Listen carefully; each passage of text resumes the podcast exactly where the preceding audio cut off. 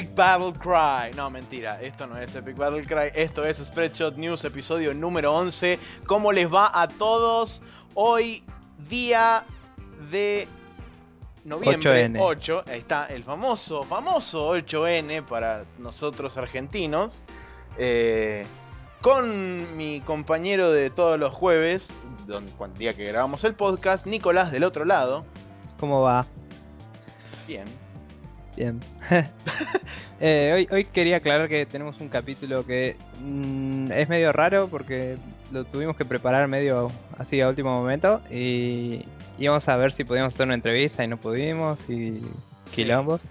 Iba, idealmente, idealmente iba a ser un capítulo relacionado o casi particularmente focalizado sobre la EVA de este año, la exposición de videojuegos argentinos.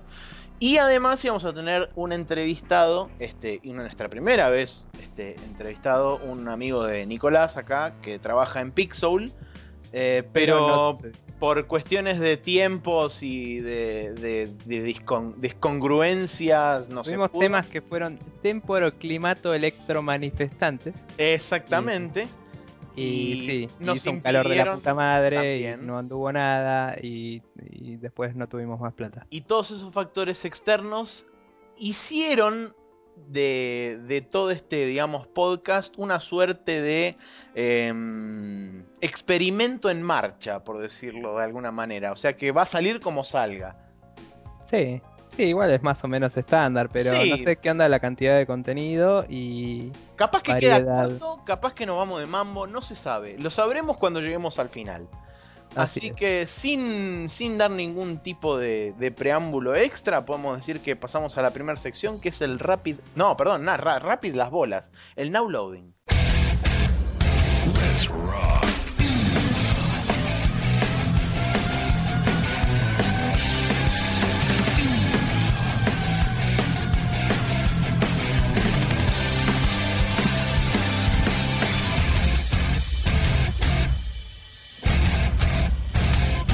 Y en el Now Loading de esta semana, Nicolás estuvo jugando dos juegos. así es.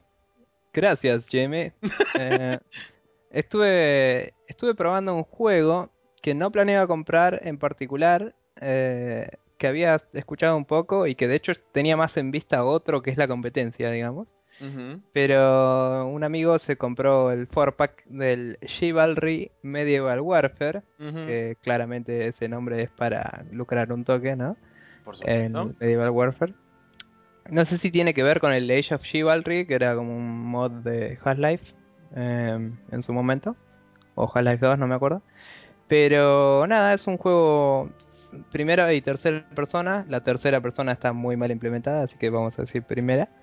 Em, que es así medieval, obviamente. Y está bueno porque tenés. eh, es, es una especie de típico juego multiplayer, así, onda Capture the Flag y toda la bola. Pero en vez de eso, es como que tenés un modo por objetivos. Es como una suerte de Team Fortress o Counter Strike, una Claro, es No, es- tiene una típico juego por campaña. equipos, típico juego por equipos, pero tiene modos que son no son el típico modo siege, ¿viste? Que vas y rompes la fortaleza y listo, sino que son por objetivos. Entonces, en uno tenés que, por ejemplo, llevar un carro que tiene un montón de cadáveres que supongo que están muertos por la peste y tirarlos en las reservas de agua de los otros para envenenarlos y tipo abrir las compuertas para que pase tipo la- el agua y después tipo ir y matar a unos chabones.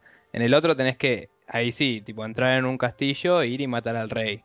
Y en el otro tenés que eh, entrar eh, desde, el- desde un desembarco, prender una antorcha para señalizar que estás avanzando, digamos. Y después destruir unos trebuchets. Y después hay una parte que se llama Naval Battle, entre comillas, que nunca llegué porque nunca lo logramos.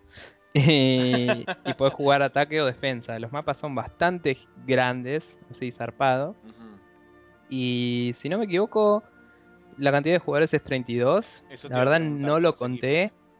No lo conté, pero creo que 32 es la cantidad soportada. O sea, Eh, 16 contra 16. Así es. Eh, y nada, la verdad es un juego que está bastante bien hecho. Los menús y eso están hechos muy así nomás. Se ve que creo que arrancó, como decía, me parece que viene del mod ese y es como que es un juego hecho por indies, digamos, que Ujú, por ahí se gastaron más en que el juego esté bueno que en otra cosa. claro. Y, y las interfaces son medio chotitas y volvés así, pero está, está bueno. Em, lo, tiene un par de glitches y boludeces, pero anda overall, digamos, muy bien. Y Ajá. jugando con como 180 de ping por, por estar jugando con gente de afuera, me andaba bien, la verdad. Está bueno. Este, Eh, también que tengo buena conexión, pero... Sí, sí, obvio. Eh, este lo compraste por Steam, ¿verdad? O sea, solamente está Sí. en PC. Eh, sí, sí, solo está disponible para PC. Y, mm, y nada, creo que está. Sí, está a 25 dólares, si no me equivoco. Eh, lo, lo podría verificar, pero tendría que abrir el Steam ahora. Y el 4-pack le salió a mi amigo en total 80, o sea que serían 20 cada uno. Claro. Este, y la verdad, no te sé decir todavía si vale la pena ese precio, pero la verdad está bueno. Y si te gusta en cualquier sentido eso, eh, está muy bien hecho.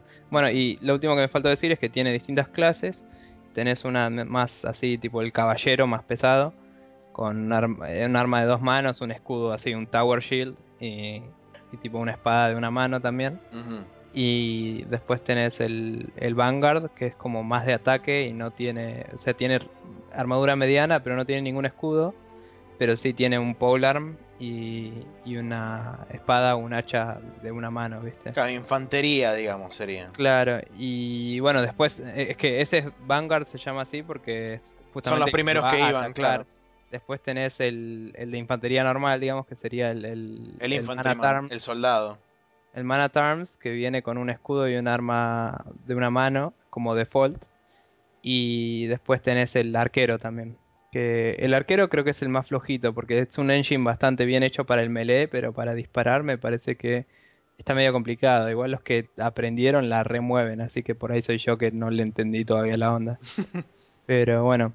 Y nada, y particularmente el nivel de defender al rey me pareció copado porque termina en una batalla así resacada en, en tipo en, los, en donde está el trono, ¿viste? Claro, en el Salón del Trono. Y es alto bardo, zarpado. Muy bueno. Y bueno, nada, y es medio loco porque no, ves a los jugadores y ninguno tiene el nombre, ¿viste? Es como, vas y jugás, es como si estuvieras jugando con bots o cualquier cosa. Y, y es más, es bastante táctico por cómo son los ataques y contraataques y eso. Mi única crítica es que por ahí le falta un poco más de mecánica de parry, porque tiene defensa y ataque y esquivar, digamos, pero no tiene nada de parry. Entonces yo no puedo golpearle el arma mientras el chabón me pega y, y dejarlo totalmente abierto. Si me defiendo cuando me pega, lo deja medio abierto, pero según qué tipo de defensa usé, por ahí no me alcanza el tiempo para pegar yo, ¿me entendés? Claro. Y eso no te digo que es algo básico de implementar, pero si ya implementaste todo el sistema, me parece raro que no lo hayan incluido. Este, pero la verdad está bueno. Y el que es competencia este que tenía en vista es el War of the Roses, que probablemente cuando esté en oferta de Navidad o algo así vea si lo compro, porque ese tenía mucha pinta también y estaba hecho por gente ex Battlefield y era mucho más producción, ¿viste? Claro. Pero este, la verdad, me, me divertí bastante. Está bueno. Y bueno, y después estuve jugando un rato más al XCOM, que hace rato que no lo jugaba. Y ya me la veo venir que voy a perder porque eh, se me bajaron varios de los tipos que te aportan plata en el XCOM Project, ¿viste? Sí. Y cuando se te bajan 5 creo que es, se termina la partida. Es una de las condiciones para perder. Entonces eh, estoy como aprovechando a probar cosas y, y destrabar te- tecnologías locas y ver Experimentar eh, distintas cosas. Ver hasta dónde llego, digamos. Y me copó muchísimo que tipo entré en una misión que dije, ah, bueno, aterrizó un UFO. Ya las jugué estas misiones, ya sé cómo es. Tipo, varían qué enemigos se spawnean, pero la misión suele ser siempre igual. De golpe voy y es tipo un UFO distinto. Y es como, ¿what? Así. Tenía como dos pisos y un techo.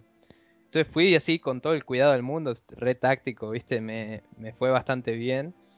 Y pude bajar a todos los aliens que encontraba por todos lados y seguía escuchando aliens. Y digo, uh, están en el techo, ¿qué hago ahora? ¿Viste? Y no tenía forma de ir al techo. Entonces un par tenían como un grappling hook y los pude subir. Y son, pero son medio débiles, por eso mismo tienen una armadura medio baja, ¿viste? Claro. y lo subí y tuve que hacerte una táctica re loca. Eh, le disparé con, con uno desde abajo al techo con un misil. Le hice mierda al chabón y rompí un cacho del techo. con el que tenía en el techo, que era Sniper, le pegué al chabón también, que era uno que tenía toda la vida, porque es melee, así es un berserker, ¿viste? Claro. Y, y ese berserker cuando le pegas reacciona y va hacia vos. Entonces se paró al lado del sniper. O sea, en el próximo turno me lo mataba de una si yo no lo mataba antes de terminar el mío. Y fue tipo, no, ¿ahora qué hago? Y justo tenía un sniper abajo, adentro del, del, del UFO. Y digo, claro, o sea, desde acá le puedo disparar al que está en el techo porque tengo el agujero, ¿viste? Sí. Y como justo ese sniper lo había evolucionado al mango, tenía una habilidad que si, si tengo flanqueado a un enemigo, dispararle no me cuesta ninguna acción. No. le disparé con la pistola y lo, lo mataste. Y tipo todavía me podía mover y lo puse re bien posicionado y en el siguiente turno lo hice mierda y gané y fue tipo, vamos, loco, y te sentís, pero Dios, es increíble este juego. Es increíble, encima esa habilidad es una locura, tipo, le disparas al chabón que flanqueaste, le pifiás y le puedes disparar de nuevo porque no te costó ninguna acción. tipo, es ridículamente grosso, es como que cuando llegás al último nivel, sos tan OP con ese chabón que te sentís Dios y aún así es tipo, te lo pueden matar, entonces tenés que cuidarte y manejarlo bien, ¿viste? Claro. Y nada, igual perdí un par de chabones en un par de misiones ayer y, y como que ya ahí llegué a la dificultad que yo jugando en normal no había visto al principio porque me costó bastante que se me empiecen a morir los chabones. Pero tengo que admitir que iba con mucho cuidado, ¿no? Pero bueno, la verdad es un juegazo y a vos que te gustan los juegos difíciles, Max, ya no te lo puedo repetir más. Sí, no, ya lo sé. Cuando llegue, cuando llegue la, las ofertas de Navidad me lo voy a comprar. Es así de simple. Más te vale. Bien, ¿y vos qué, qué onda? bueno, yo, como podrán haber visto en Spreadshot News, subí un video sobre el unboxing de la Son of the Enders HD Collection Limited Edition, que tiene 72 millones de nombres. Este, la noticia ahí es que tenemos canal de YouTube ahora. Claro, también tenemos canal de YouTube. Eh, bueno, y agarré, por supuesto, lo puse. A diferencia de lo que todo el mundo cree, como también dije en el video, viene con la demo del Rising, dije, Voy a arrancar por la demo del Rising. Y hoy voy a hacer lo mismo. Voy a arrancar por la demo del Rising. Que dicho sea de paso, hay una mini review subida al sitio en este momento. O sea que si lo escuchan esto el lunes, ya va a estar hace como cuatro días la review. Así que probablemente me repitan lo que diga. Este. Muy simplemente, la, la demo arranca con la posibilidad de poner un tutorial o no, por supuesto. Eh, el tutorial es un VR training, como no podía ser de otra oh, forma. Bien. Eh, y te permiten manejar el, Blade Mode con... Eso, eso es algo que, que como digo en, la review, me costó un poco acostumbrarme las primeras dos, tres veces que jugué la demo, por el hecho de que con el análogo derecho manejas el ángulo de inclinación de la espada. Sí. Con el otro que haces en 360 grados. Y con el izquierdo ajustás la cámara, o sea, hacia dónde está mirando Raiden mientras está parado en el lugar. O en el caso de parece tan raro. Es que el problema, el problema es el siguiente. Eh, el Blade Mode funciona de la siguiente forma. Vos levantás el análogo, o sea, lo, por ejemplo, lo apuntás hacia arriba, el análogo derecho, y Raiden levanta la espada sobre su cabeza. Y si vos lo largás, recién ahí hace el corte.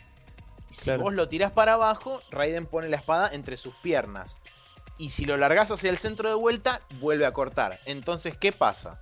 Si vos vas de abajo hacia arriba o de izquierda a derecha, lo que hace es un corte doble. Hace de izquierda a derecha y de derecha a izquierda. Entonces, eso es como que te cuesta un poco entender este, al principio. Y una vez que le empezás a agarrar la mano, sí, empezás a cortar así a los guasos y no te importa nada. Como que cada movimiento de palanca es un swing así. Exactamente. O sea, de la palanca de cualquiera de las esquinas hacia el centro es un swing. Te digo, cuando anunciaron que no iba a ser o sea, que iba a soportar control viejo además de Move, asumí que iba a ser algo así.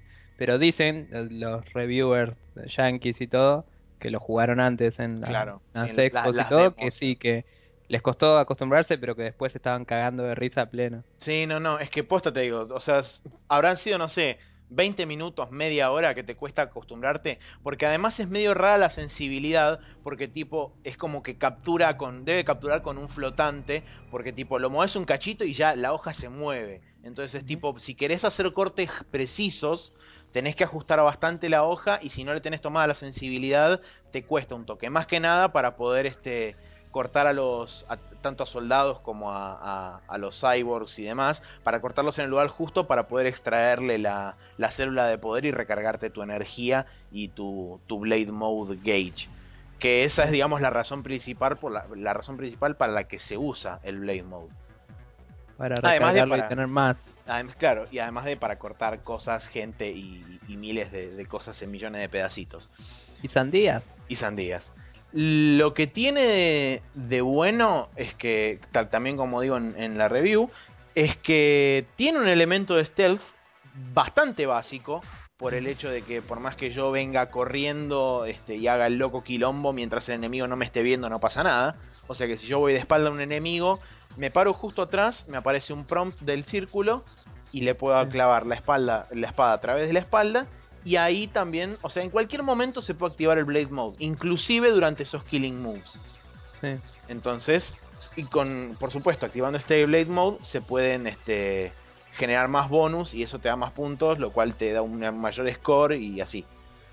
Eh, una pregunta, ¿el stealth kill ese, digamos, también te recarga el Blade Mode o tenés que entrar en Blade Mode para hacer el mismo corte que decías antes? No, tenés que entrar en Blade Mode si vos querés extraerle la, batería al, chabón. Solamente el stealth kill lo que hace es matarlo al chabón. Y fuera del resto, que seguramente después leyendo la nota cualquiera se puede enterar tranquilamente, el comparado con ponele el Vanquish y el Bayonetta, ¿qué te parece?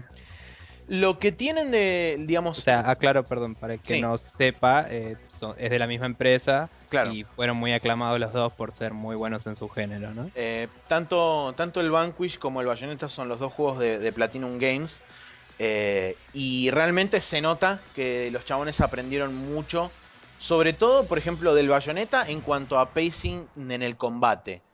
Y eh, del, del, Vanquish aprendieron mucho lo que es este de las áreas, más que nada de los niveles en cuanto a, tamaño y a, Más que nada en el Vanquish había más volumen de enemigos por este, el simple hecho de que eran bastante simples y no se podía cortar en millones de pedacitos un chabón. eso, Es, eso es generar polígonos y tipo explota. en algún momento va a explotar. Dynamic Tessellation, chabón. Exacto.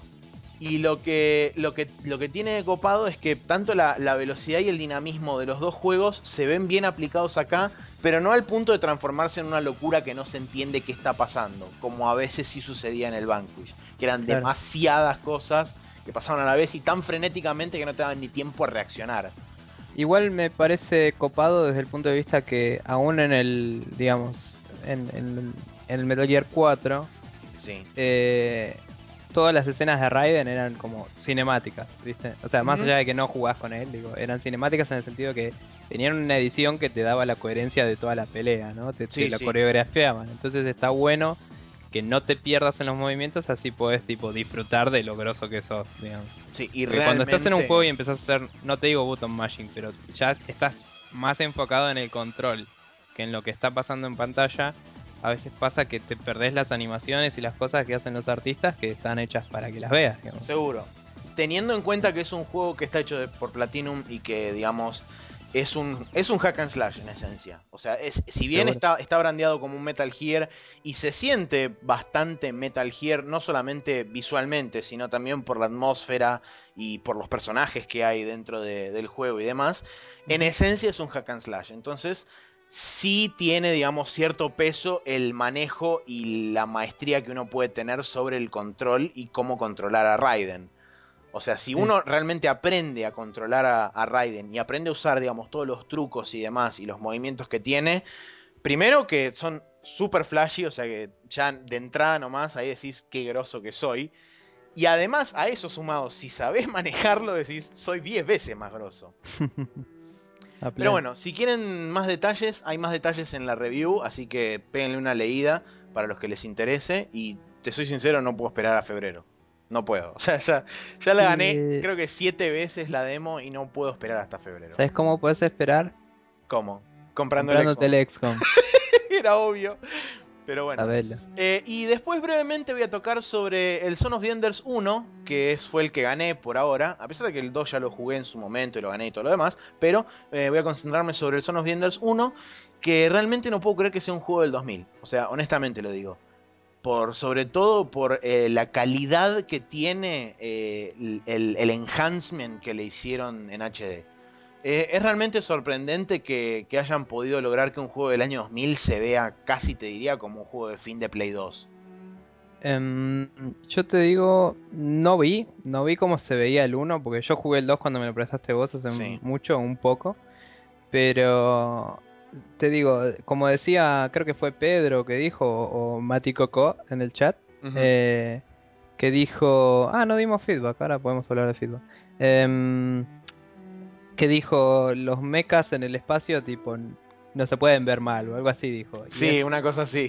es bastante posta, porque, o sea, son los mechas son algo que se puede dibujar en polígonos relativamente low poly y sí. verse bien igual, porque, o sea, está hecho mecánicamente, entonces Además, que tenga tiene, tiene que la sea ventaja... todo facetado y sea como así cuadrado o lo Claro. que sea, queda re bien. Entonces, Iba a decir justamente que la ventaja, la gran ventaja sobre todo de este juego es que todos los mechas son bastante, tienen este tienen todas este, geometrías muy angulosas, entonces es Claro. muy fácil con pocos polígonos hacer cosas que queden bien.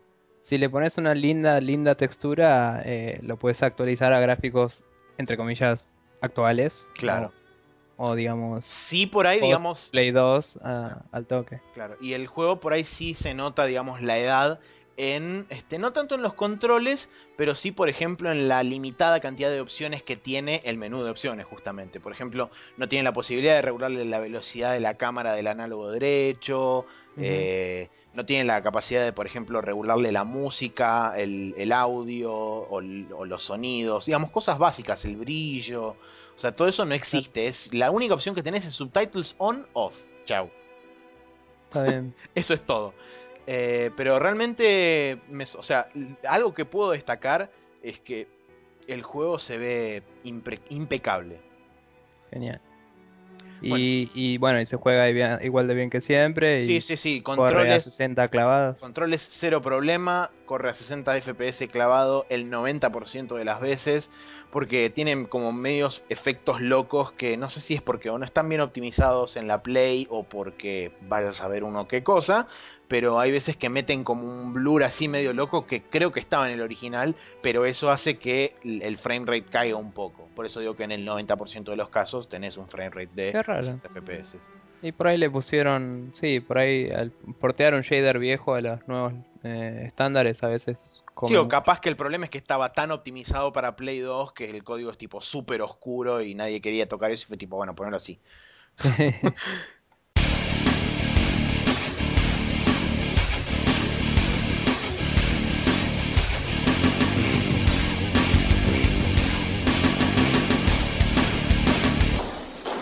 Y en el Rapid Fire del día de la fecha tenemos así como primer noticia tipo trompada. ¿Qué pasó hoy, Nico? Em, las noticias de esta vez son bastante relacionadas entre sí, digamos. Sí. Eh, una fue que Steam, por ejemplo, para el país vecino de Brasil, eh, realizó, eh, agregó la posibilidad de usar un pago local que pueden ir y abonar en, en un, como si fuera Rapipago o algo así, digamos, Exacto. o pago fácil, digamos, y, y les permite a los eh, a la gente de Brasil pagar con su moneda local eh, cualquier cosa que compren por Steam. Y básicamente lo que hace es pone al- los juegos en un estado de on hold y van y eh, cuando reciben el- la notificación de que se efectuó el pago te lo libera y te lo a- otorga a tu librería. Eh, lo mencionamos porque puede llegar a ser relevante para nosotros si en el futuro incluyen medios de pago argentinos, eh, que no sería raro considerando que Steam trata de soportar la mayor cantidad de países posible. Eh, sobre todo para disminuir la piratería, como hizo en su momento en Rusia, ¿no? Claro. Y nada, y también lo mencionamos porque yo en su momento, cuando vi la noticia, me asusté zarpado y dije, no, se viene para acá y hace arreglos con la gente que tiene derechos acá y nos va a salir todo un huevo, porque Sí, es no- así como no funciona. especifican, no especifican Steam y de repente un juego que en vez de salir 60 dólares te sale 800 mangos. Claro, pero no que no panda el cúnico porque parece que es solo un medio de pago que soportan. Eh, leí otra, en una noticia aparte que lo que decían era eso, que básicamente una opción de, los, de las opciones de pago permitía que paguen en reales. Las otras seguían siendo en dólares y no están localizando por ahora el contenido ni los precios. Claro. Esperemos que se quede ahí. Claro, porque- ojalá. Porque la tercera noticia que tenemos listada viene muy mal. Sí. Bien. Bueno, yo sigo con la, con la segunda que dice que PlayStation Store y PlayStation Network van a estar habilitados oficialmente en Argentina a partir de marzo del año que viene. En opinión personal creo que es el típico caso de Too Little Too Late, pero bueno, eh, allá ellos, si quieren hacerlo, que lo hagan. Yo en lo particular no pienso mudar mi cuenta ni pienso abrir una cuenta argentina, así que allá ellos. Y habrá que ver, me parece a mí, eh, qué onda lo- los precios. Porque sí te creo que va- cuando hagan especificación va a haber un montón de cosas caras. Pero también te creo que a veces va a haber ofertas en uno y en el otro no. Y cosas así que hay que ver. Qué sé yo. Sí, no sé. En lo personal no, no voy a mudar mi cuenta. Había leído un rumor por ahí en algún, no me acuerdo dónde, en algún sitio medio oscuro, que iban a habilitar una especie de transferencia de cuenta para la gente que tiene cuentas en otras en, en otras este, regiones y quiere pasar su cuenta, que le iban a pasar este, achievements y toda la bola, compras y todo eso, a medida que estuvieran disponibles en la, en la cuenta argentina pero no sé si eso se va a hacer por una módica suma de X cantidad de pesos o si No va a creo. ser gratis. Habrá que No, primero. no cre- por ahí es solo de PlayStation Plus, que puede ser, pero no Es creo porque me parece bastante ridícula la movida. Primero por hay ahí, que ver. por ahí sí limiten a que no puedas tener más de uno eh, al nombre de la misma persona o, o verifiquen mejor eso, porque ahora puedes hacerte todas las que quieras y no sé si es... O sea, a ellos el- hay un hueco legal ahí, ¿no? O sea, ellos no pueden distribuir a cualquier país cualquier contenido. Si vos te notás como que sos de tal país y no sos, es tu culpa, digamos. Sí, obvio. Pero por ahí ah, podrían aplicar más restricciones, no sé. No sé, habrá que ver. Bla. Y, la última, y la última noticia es justamente Bla, porque es X Bla, este, que va a llegar. Pero igual también- Xbla es una parte del todo. Bueno, sí, bueno, pero Xbox. Xbox y Xbox Live Ahí vamos. eh, se vienen o se vinieron, no estamos seguros de cuándo entra en vigencia esto, em, a la Argentina, pero según leí por ahí, digo, entre comillas, eh, así, comillas, comillas, Tómenlo con pinzas, básicamente. Eh, sí, sí, todo muy lindo, pero eh, en vez de salir 60 dólares por año, sale 500 pesos, que es básicamente el doble, y el contenido mucho más limitado. Vamos Que Es arriba. lo que decíamos que podía pasar con Steam si, si hacían un contenido localizado, que esperemos que no pase, chicos. Así que nada, esperemos que la internet siga siendo libre para todos. Yupi, vamos los pibes hack the planet for the win. Y mientras tanto, Viva la Pepa. me tomo una garompa y, Y todo todo, me chupa un huevo.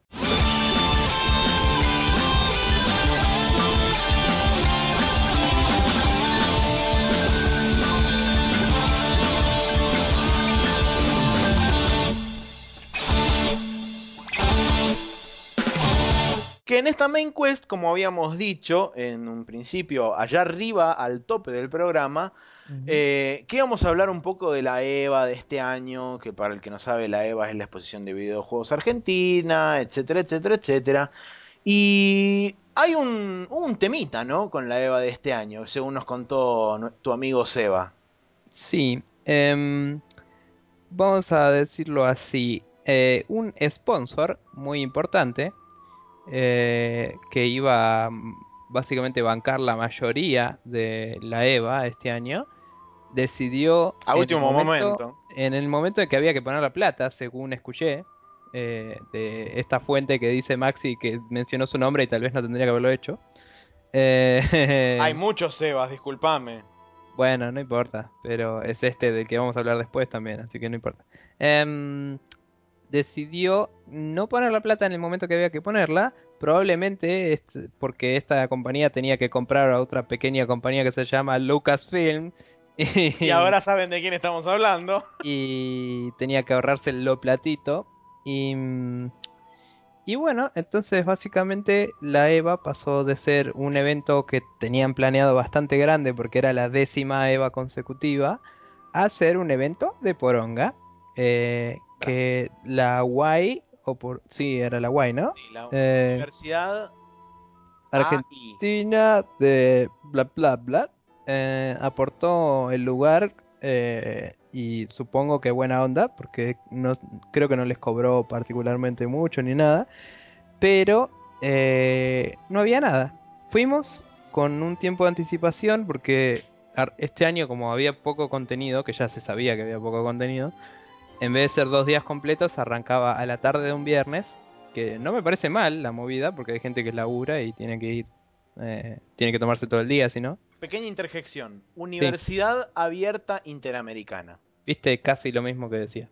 Em, y bueno, y arrancaba a las 4 oficialmente la, la EVA. Había un, un, taller de diseño de juegos antes que yo nunca fui a ninguno, me dijeron que son buenos, la verdad una pena que tipo no, no me avivé de ir. Y no los publiciten más, porque realmente, o sea, si, si los chabones hicieran un poquito más de movida y dijeran, miren, esto es los contenidos que les podemos llegar a ofrecer o que les vamos a ofrecer en este taller de game design o en este taller de videojuegos o lo que sea. Si te dan una hoja de contenidos, vos decís, ok, esto me interesa, esto está bueno, esto puede llegar a estar copado, bla, bla, bla, bla, bla, y decís, bueno, ok, me interesa y voy en defensa de los años anteriores, digamos, eh, los eventos estos siempre estaban mientras había otras cosas. Entonces vos ya estabas ahí, digamos. Claro.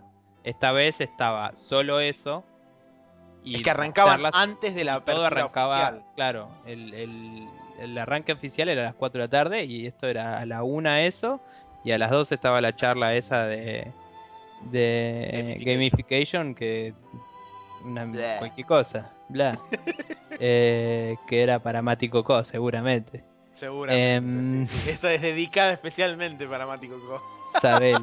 Y bueno, y mm, entonces fuimos como a las 3, caímos. Sí, 3 eh, con, Así con tiempo para ir a ver los stands, entre comillas. Porque a las 5 teníamos la charla que queríamos ir y a las 4 había otra que por ahí vamos a ver qué onda. Y caímos y había un stand que era el de este amigo mío Seba y otras gentes. Eh, estaban Guillermo Aberbug, eh, Pablo, ahora no me acuerdo el apellido, Yupi. Pablo Iglesias, ¿eh? No. Eh, me parece que sí. Bueno, tal vez, si no, perdón. Y, mm, y Gerardo. Gerardo, no sé el apellido. Bien. Bien, perdón también. Vamos a morir de hambre. Y mm, sí, la verdad que zarpado, pero bueno. Eh, son la gente de Pixel que iban a dar la charla después, entonces no digo, uh, tipo, el único stand y después van a dar la charla, pero, o sea, son los únicos que estaban ahí, se coparon y estuvieron desde el principio del día.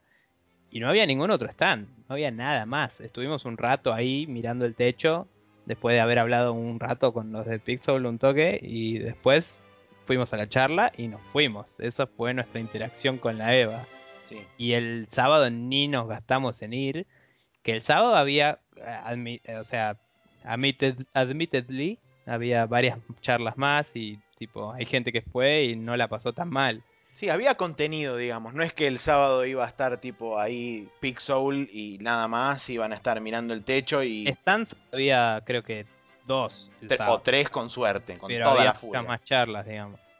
Igual sí, me, sí pasó que el viernes me crucé con un par de personas que habían ido al taller y después fueron a todas las charlas y la pasaron bien, pero porque no salieron de las charlas. O sea, afuera no hay nada, que todas las otras Evas había algo. Claro. O las otras, eh, las últimas, porque antes también era solo charlas, pero sabías que era solo charlas. Esta vez lo publicitaron como la nueva Eva, la número 10, y tipo, no había nada. En defensa, en defensa de los organizadores y de la Eva misma, creo que vale la pena recalcar lo que vos dijiste al principio de que ellos contaban 100% con este sponsor para que les bancara absolutamente todo hasta el más mínimo detalle y a último momento se les terminó cayendo. De hecho, vos mismo me lo dijiste a mí que hasta habían pensado en cancelarla la EVA y no hacerla este año y directamente retomar con la, con la EVA a partir del año que viene. Mm, se habló eso, pero no sé quién tiene el poder de cancelarla, ¿me entendés? Creo que nunca fue una opción real y eso me parece cualquiera, porque me parece que hubiera estado mejor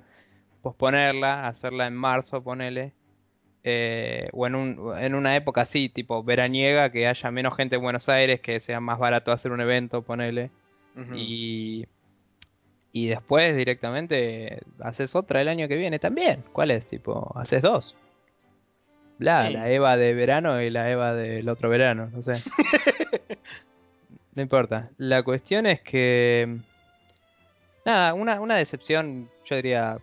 No te digo grande porque ya me la veía venir, pero. Muy decepcionante.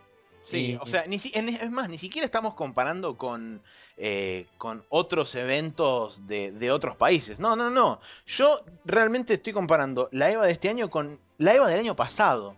Y son diametralmente opuestas. O sea, La del Para- año pasado eh, tenía relativamente pocas cosas, pero era un lugar muy grande, muy cómodo y tenía un montón de charlas. No tenía tipo dos lugares con charlas, sino que tenía tres o cuatro y todo el tiempo había charlas. Y trajeron a, a, a Jonathan Blow y a el tipo este que no me sale de Extra Credits.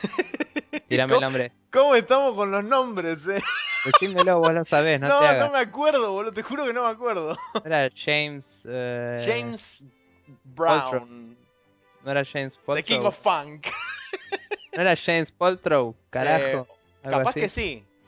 Bueno, eh, googleamelo mientras hablo. Bueno. y bueno, nada, y la verdad le habían puesto mucha producción y el año anterior inclusive había sido en el Hotel Panamericano que, que estaba un poco complicado de espacio, pero también lo llenaron y tuvieron mucha convocatoria porque entró gente más de público general, no tanto developers, ¿viste?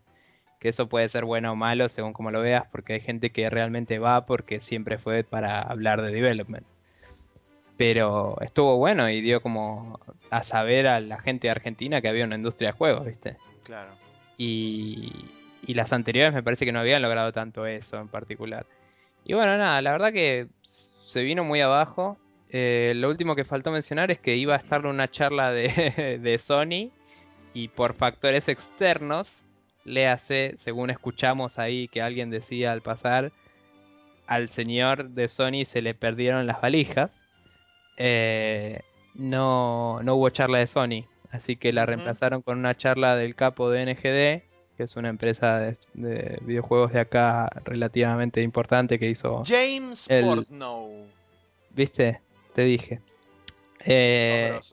NGD es la empresa que hizo el Regnum Online y algunos juegos más. eh, pero el Regnum pegó en Alemania y en un par de lugares. Entonces, Bunch of Heroes, boludo. Sí, hizo el Bunch of Heroes también. Y algunos juegos móviles con una eh, segunda compañía que adquirieron, creo. O, o- o es tipo compañía hermana o algo así, que es eh, Angry Game Feed the Machine o algo así. Sí, Fit the Y- Machine creo que se llama.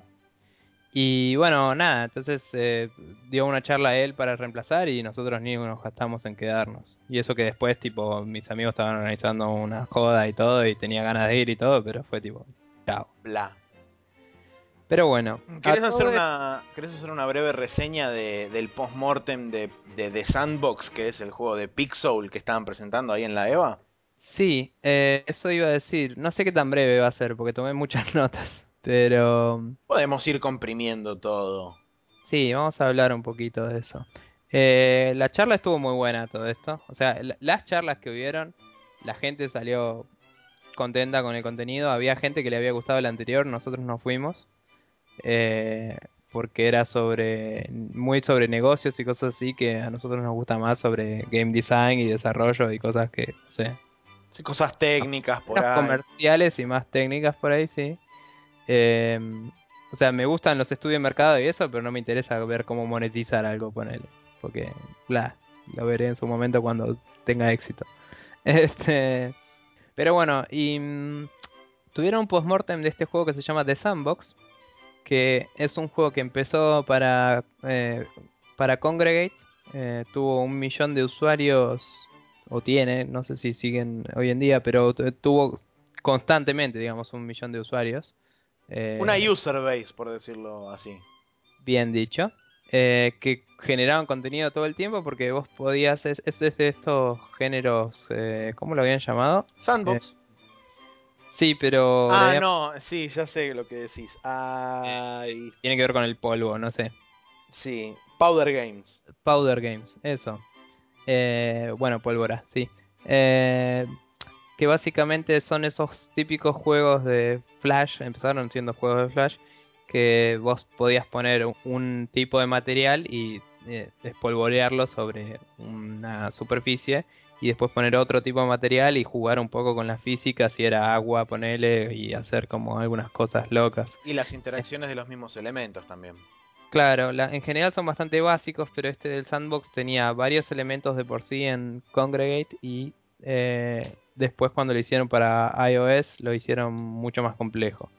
La movida fue así, la empresa llamada Pixel viene de Francia buscando developers con ideas para ponerles platita para desarrollo y publicarlos, básicamente. Es un publisher, digamos.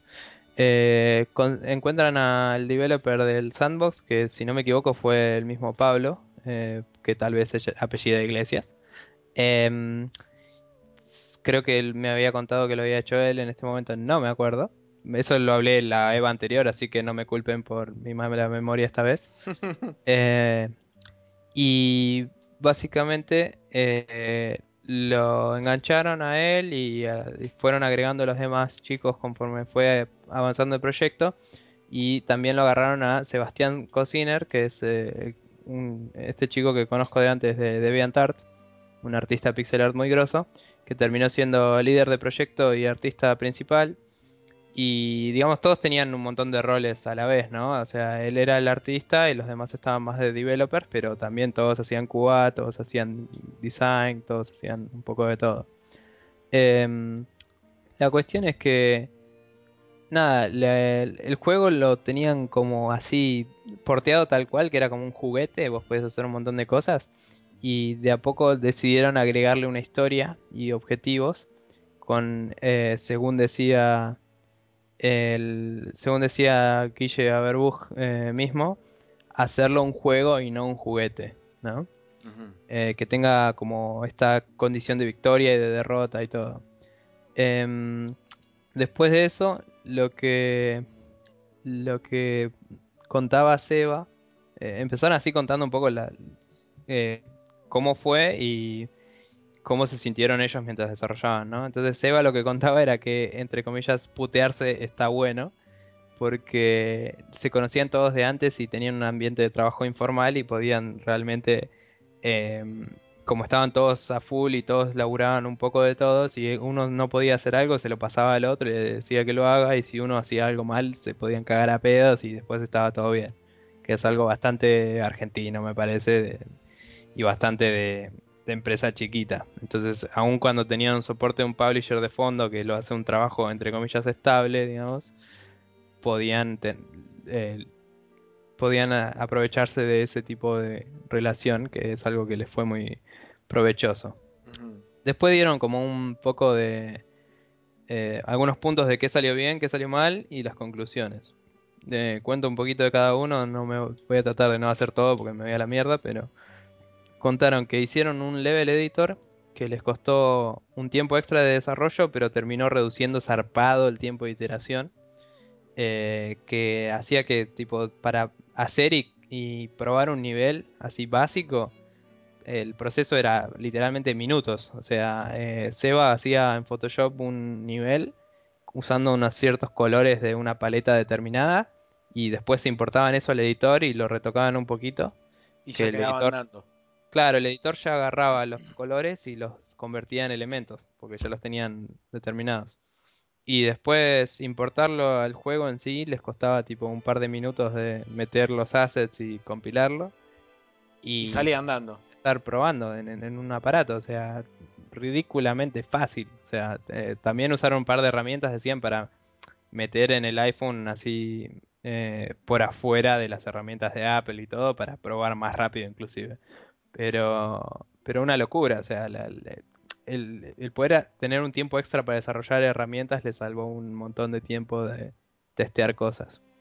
También manejaban, eventualmente el publisher, no sé cuándo fue la decisión, eso no lo especificaron, pero decidieron hacer el juego free to play, digamos, y, y, y claramente pay to win, porque no se puede avanzar más de cierto punto. Que eso fueron decisiones más bien del publisher. Entonces el publisher eh, les daba mucha libertad de acción, pero también como que decían que no decidía del todo cómo iba a ser y cuando llegó un punto dijeron, bueno, a partir del nivel 8 tienen que pagar para poder avanzar. O sea, tiene que haber un mínimo pago para poder ganar el juego. Entonces, para poder nivelar eso y ver que no se vaya la mierda el gasto de plata, pero que tampoco se pueda ganar sin pagar nada y todo, manejaban prototipos de todas las cuentas matemáticas de los recursos en Excel. Entonces, eh, podían en una misma hoja de Excel hacer un montón de cálculos de tipo qué podía comprar el usuario y cuánto lograba tener. Y se iban verificando todo el tiempo para ver que esté todo bien constantemente. Y eso les permitía eh, que no haya puntos muertos digamos en el juego. Em, usando un montón de documentos de Google Docs contaban que lograron editar y revisar todo el tiempo en tiempo real las cosas y que les resultaba totalmente cómodo y les permitía laburar tipo cuando había tiempos muertos ir y agregar algo y, y después lo podían revisar los otros o inclusive en el mismo momento por ahí el otro te ponía tipo che te olvidaste de esto lo cual es muy copado nosotros lo usamos bastante hicieron hicieron mucho hicieron mucho hincapié ellos sobre todo en la facilidad que les, les daba este Google Docs y, y todo ese tipo de herramientas porque cuando uno empezaba a escribir el documento de diseño, ya sobre la marcha ellos iban agregando cosas o le iban diciendo, che, acordate de agregar lo que hablamos la semana pasada de tal o cual cosa, y ya él empezaba a reescribir el mismo documento en base a lo que al feedback que le habían dado él, o sea, era, era sumamente dinámico el, ambiente de laburo que propiciaba justamente la, posibilidad de tener una herramienta como Google Docs, de que todo el mundo se suma a un documento y empieza a, spamear este, comentarios, etcétera, etcétera, y lo hace mucho más dinámico. Sí, sí.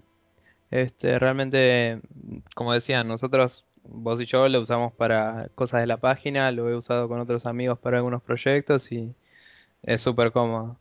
También contaban que, que usaron una herramienta online que la encontré, que la había anotado así nomás porque no entendí nada de cómo lo... pero es porque claramente es impronunciable, que es bubble.us, que es B U B larga U B larga B larga L .us. que es una herramienta para hacer brainstorming que la usaban mucho para, para pensar cómo iba a ser la, inteligencia artificial y, algunas otras secciones del, gameplay. Em, y bueno, nada, siempre teniendo en, mente las cosas que estaban haciendo y, o sea, por ahí no sé si se manejaban estrictamente con, con sprints o, bueno, sprints es un término medio particular si no conocen las, metodologías de trabajo, pero eh, si no tenían objetivos claros en tiempos claros, em, igual tenían como un se le llama roadmap, ¿no? Al todo el, overall, el progreso de todo el proyecto, a dónde tenían que llegar, y lo iban actualizando y revisando constantemente, y con eso siempre sabían dónde estaban y hasta dónde tenían que llegar a fin de la semana, ponele. Claro. Y bueno, hay otras cosas más que dijeron que salieron bien, pero pasando un poco a lo que decían que les salió mal, eh, como comentaba, el publisher les daba mucha libertad, pero también a veces no especificaba qué quería y eso les causaba problemas porque por ahí de un día al otro decía, che, se puede agregar tal cosa y no podías decirle que no, digamos, y era medio incómoda la relación en ese sentido. Em, como que no siempre estaban del mismo, on the same page, digamos, de, la misma, pensando en lo mismo. Eh, también contaban que a veces el publisher les pedía algo para tal día y ellos no llegaban ese día a hacer, no sé, cinco elementos pero cuando cada uno tenía un tiempo muerto, agregaba un elemento, probaba una boludez, qué sé yo, y por ahí de, tipo llegaron al día siguiente, pero con 15 elementos. Y fue tipo, porque se da así, el proceso creativo y el proceso de desarrollo es bastante bizarro y hay que manejarlo, ¿no? Seguro. Entonces por ahí es medio difícil de comunicarse eh, en ese sentido con la gente que aporta la plata y que no sabe bien cómo estás laburando. Pero eso le, pasa a todos, digamos, pero por ahí cuando es una empresa más chica hay menos proceso y es más difícil de manejar. Este. Mm, nada, contaban que el juego tenía mecánicas simples eh, en general, pero las dinámicas se iban complejizando zarpado, entonces tenían... Por la, cantidad, por la cantidad de elementos que tenían dentro del mismo juego. O sea, había cosas que eran realmente, en el sentido más literal de la palabra, gameplay emergente, sobre el cual ellos no podían tener ningún tipo de control. Porque al estar mezclando distintos elementos todo el tiempo en este juego, había reacciones que por ahí eran inesperadas de parte, de, de parte del mismo juego. Sí, entonces, bueno, nada, tenían muchos documentos donde también especificaban cada elemento, cómo se relacionaba con todos los demás, que son una banda, o sea, se iban a la mierda. Y tenían que ir y especificar cada uno, porque por ahí si no considerabas uno, te explotaba el juego en mil pedazos. Este. Y bueno, entonces. Muchas cosas de ese tipo. También contaron que salió un patch que sacaron ellos. Tuvieron que sacar como 7 patch al, al hilo porque tuvieron problemas cuando salieron, decía. Y el último patch que sacaron, que no sé si fue uno de esos siete o después, pero lo sacaron y al día siguiente, básicamente, salió la nueva versión de, de iOS. El iOS 6. Que ya se sabía que iban a hacer un anuncio grande, que iban a muy probablemente hablar del tipo del nuevo iPhone y toda la bola. Pero eh, no estaba seguro, ¿viste? Pero ahí es donde dijeron, claramente conviene esperar a los anuncios grandes de Apple porque... Les rompió todo el juego, básicamente. Todo el juego.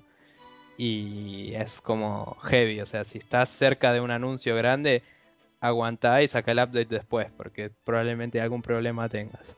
Entonces, nada, son todos consejos muy, muy útiles. Eh, tenemos que buscar el link porque sé que se streameó esta conferencia. Sí, podríamos poner el link de la charla directamente para todos los que les interesa, estaría bueno que lo vean. Y los que no les interesa, perdón por haber hablado tanto de esto. Eh, el juego se puede conseguir, como dijimos, gratis en iOS. Tuvo muy buenas reviews, eh, fue muy bien recibido por la gente. Lo usaron, eh, la gente al principio no sabía bien cómo se usaba por ahí y lo usaban tipo para dibujar cosas que se puede tranquilamente por cómo se maneja el juego. Eh, también podríamos poner por ahí un trailer así la gente lo ve porque por ahí es medio abstracto como lo explicamos acá. Pero, pero nada, al principio lo usaban solo para dibujar cosas, después entendieron bien cómo funcionaba la interacción de los elementos y empezaron a hacer cosas súper funcionales, tipo, no sé, uno hizo todo un tema de música re loco, otro hizo... Otro hizo una máquina de un contador binario. Binario, hacen cosas muy flasheras, así como la gente que hace cosas limadas en el Minecraft con todos los switches que tiene y eso, bueno, mismo, pero en un iPod así, en tamaño re chiquito, que te vuelves loco directamente. Que el mismo Seba que hace pixel art muy zarpado contaba que no lo puede hacer afuera del editor de niveles y veía que la gente hacía cosas relimadas. y bueno, y nada, la verdad muy interesante toda la experiencia y, estuvo muy bueno que lo hayan compartido con nosotros. Eh, queríamos hacer una entrevista con Seba y, si se copaban los demás chicos, obviamente. Eh, y de hecho nos dijo que sí, que de una, pero se nos complicó esta semana y ni, ni le pregunté. Pero. Quedará para algún futuro. Me había dicho si un día queríamos ir a la oficina, así que tal vez algún día podemos ir y hablar de. Eh, tienen otro juego también y estaban viendo de por ahí avanzar con, esa franquicia un poco más, así que por ahí podemos hablar de eso alguna vez. Me parece muy bien. Bueno, y eso, eso fue el, el, main quest de hoy, especial Eva, más un poco sobre una de las charlas que hubo ahí en la Eva. Y ahora nos vamos rápidamente para el Special Move.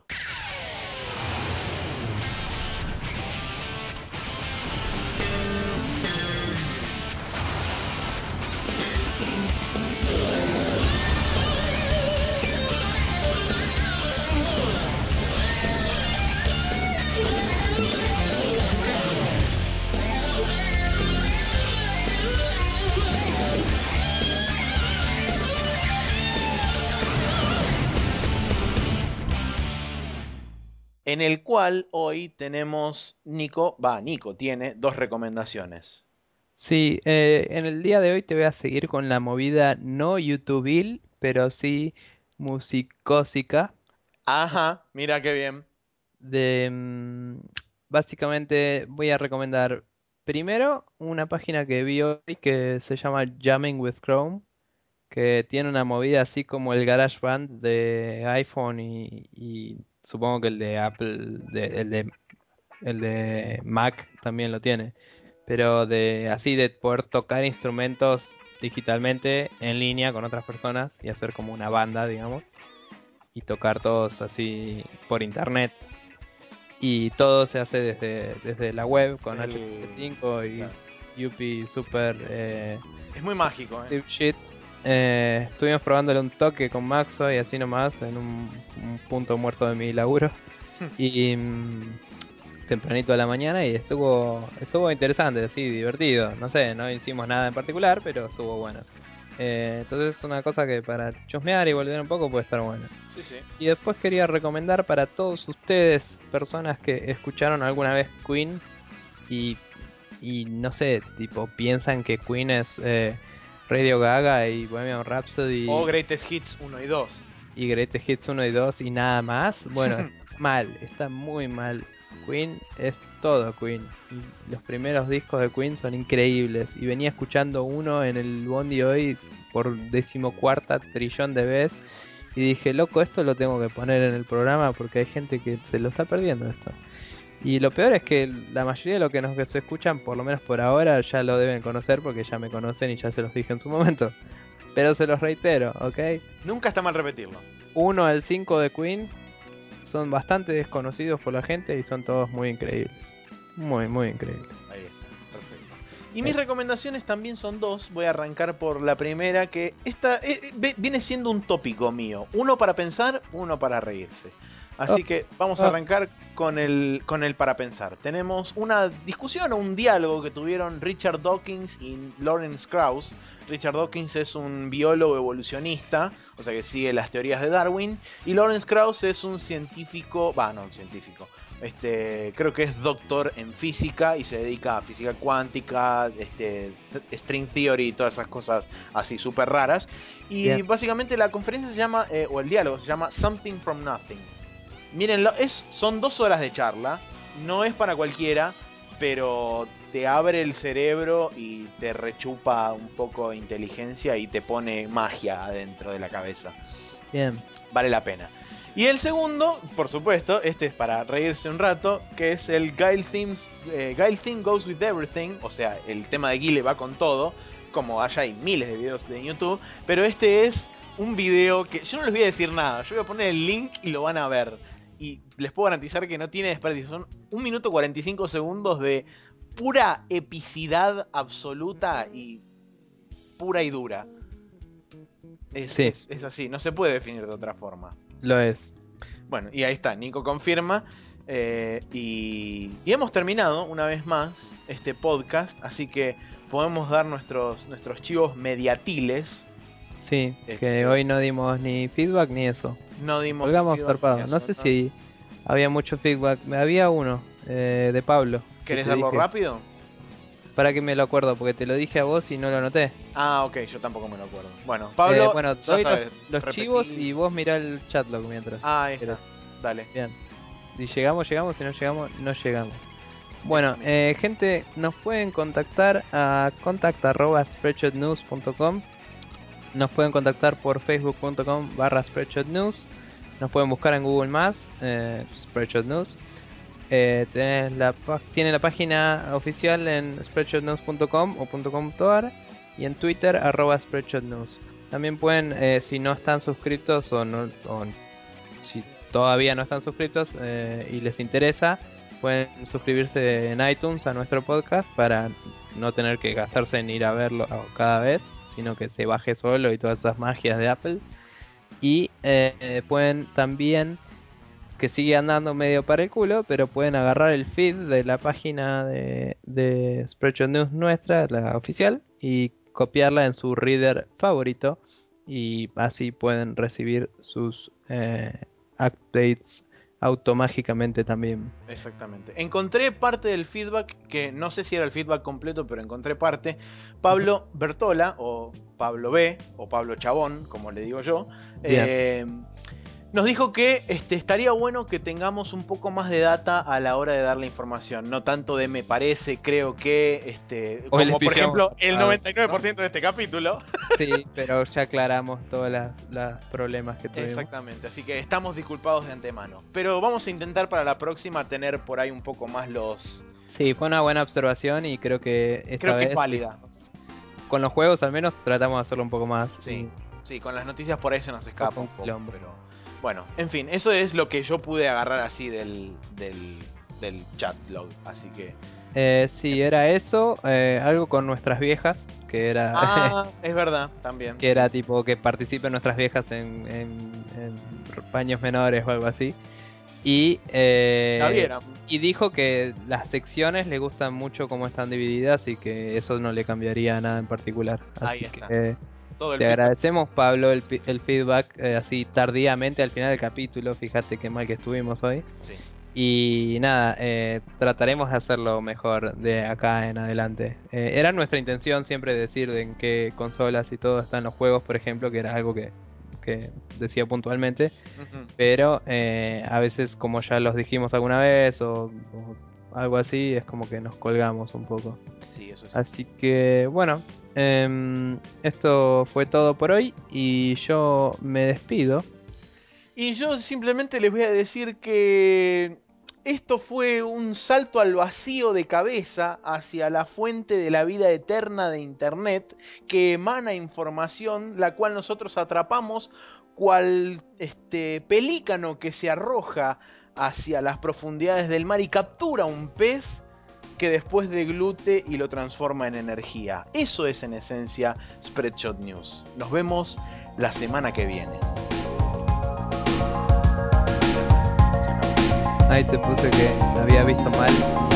Era una Recién hora. ahora vamos. una hora. Claro. Literalmente cuando terminaste de hablar iba, una- eh, iba tipo 59, 59. Bueno, mejor.